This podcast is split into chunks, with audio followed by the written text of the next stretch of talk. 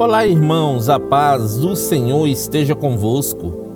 A palavra do Senhor diz assim no livro de Tiago, capítulo 4, versículo 10: Humilhai-vos na presença do Senhor, e ele vos exaltará.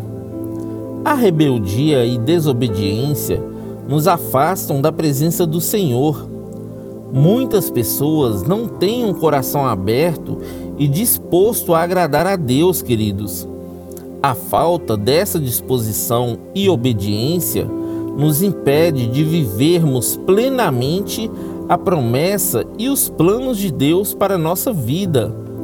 Como Jesus se humilhou diante de Deus, tornando-se obediente até a morte de cruz, nós precisamos nos esforçar e nos humilhar, queridos, para criar um ambiente no qual o Senhor nos abençoe e nos coloque assentados nos melhores lugares dessa terra, na posição destinada para os filhos de Deus. Amém? Que Deus abençoe você, sua casa e toda a sua família. E lembre-se sempre, você é muito especial para Deus.